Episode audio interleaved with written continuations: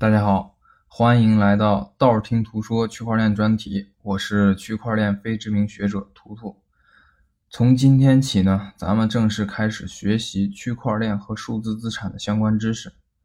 为了让零基础的同学也能对整个行业有一个整体性的认知，我们会在前十节课里对区块链和数字资产的一些基本知识进行讲解，帮助大家快速了解这个陌生的世界。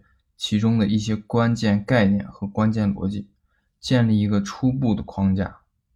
那这次咱们聊的一个很关键也很基础的话题是，比特币到底是什么？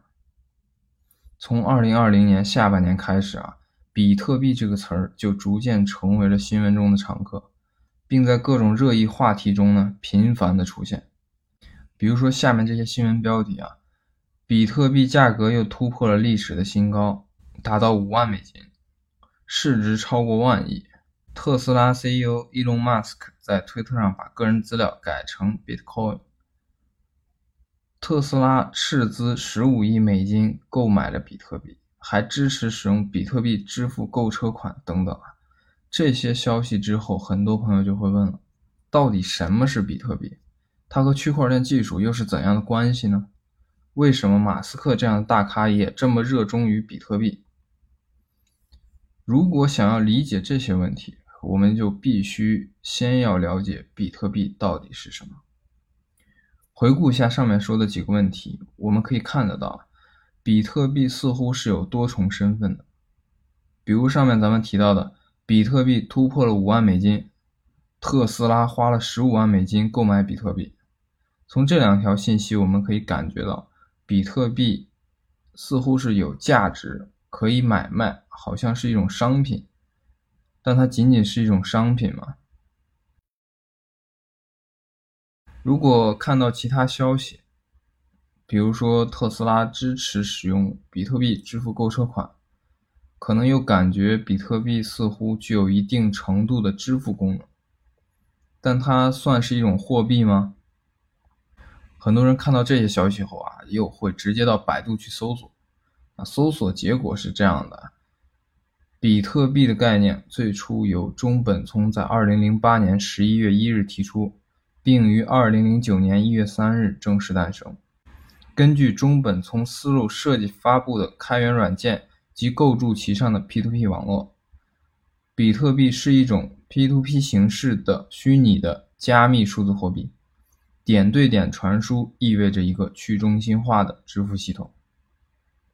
说实话，我在不认识比特币的时候，看了这些解释，其实是感觉更加困惑的。因为这个解释中很多词汇，比如 P2P，也就是所谓的点对点，还有加密数字货币、去中心化等等这些词儿，听起来还是不太容易理解。那比特币到底是怎么回事呢？那我们就要回到比特币诞生之初。看一看比特币的初心到底是什么？二零零八年十一月一日啊，一个叫中本聪的人，当然可能也是一个化名为中本聪的组织，因为没有人见过他，也没有人听过他的声音，所有人与中本聪的交流都是通过电子邮件实现的，所以这个神秘人或者组织啊，我们到今天为止也不知道他的真面目。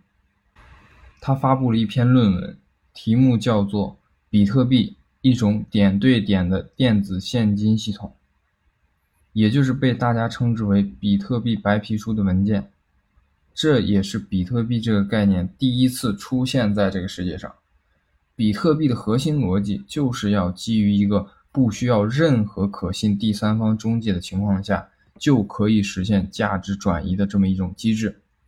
当然，说到这里，可能有很多人会有疑问啊。我们平时用的支付宝或者微信支付的转账，不也是点对点的价值转移吗？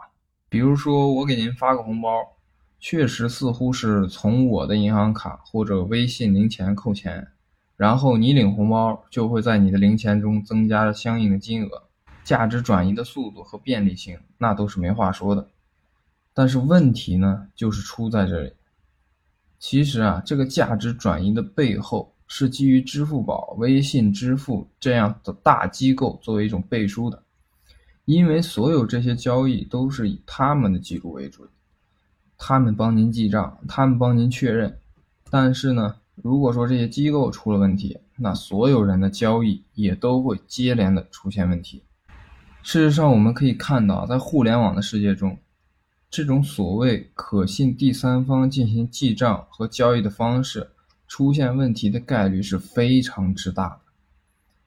就比如说，二零一九年十二月，由于网络问题，很多支付宝的用户就发现账户出现了异常，无法正常的登录和支付，收不到验证码，余额呢也无法正常的显示，支付宝钱包始终处于网络繁忙，请稍后再试的状态。其实，在很多其他领域呢，也有类似的情况。比如说网络游戏，或者说是共享单车，很多人充了钱进去，结果因为服务商出现了风险或者倒闭，导致您充进去的钱呢也随之消失了。尽管我们感觉由一个大机构帮我们去记账，来帮我们实现交易的方式确实是非常便利，但是背后的风险和潜在的问题也是不容忽视的。而比特币这套系统本质上就是希望解决这种问题。他们希望构建一个全球化的、去中心化的、数据化的系统，然后实现资产在这样一个系统上的自由转移。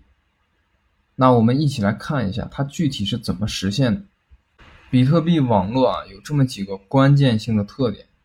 第一个特点是去中心化，比特币从发行到交易再到系统运行，都不需要任何中心化的机构去参与。全世界的矿工共同努力，任何一个矿工出了问题，都不会影响整个系统的运作。所以说，这也就是为什么十几年间比特币系统从来没有出现过宕机或者出错的现象。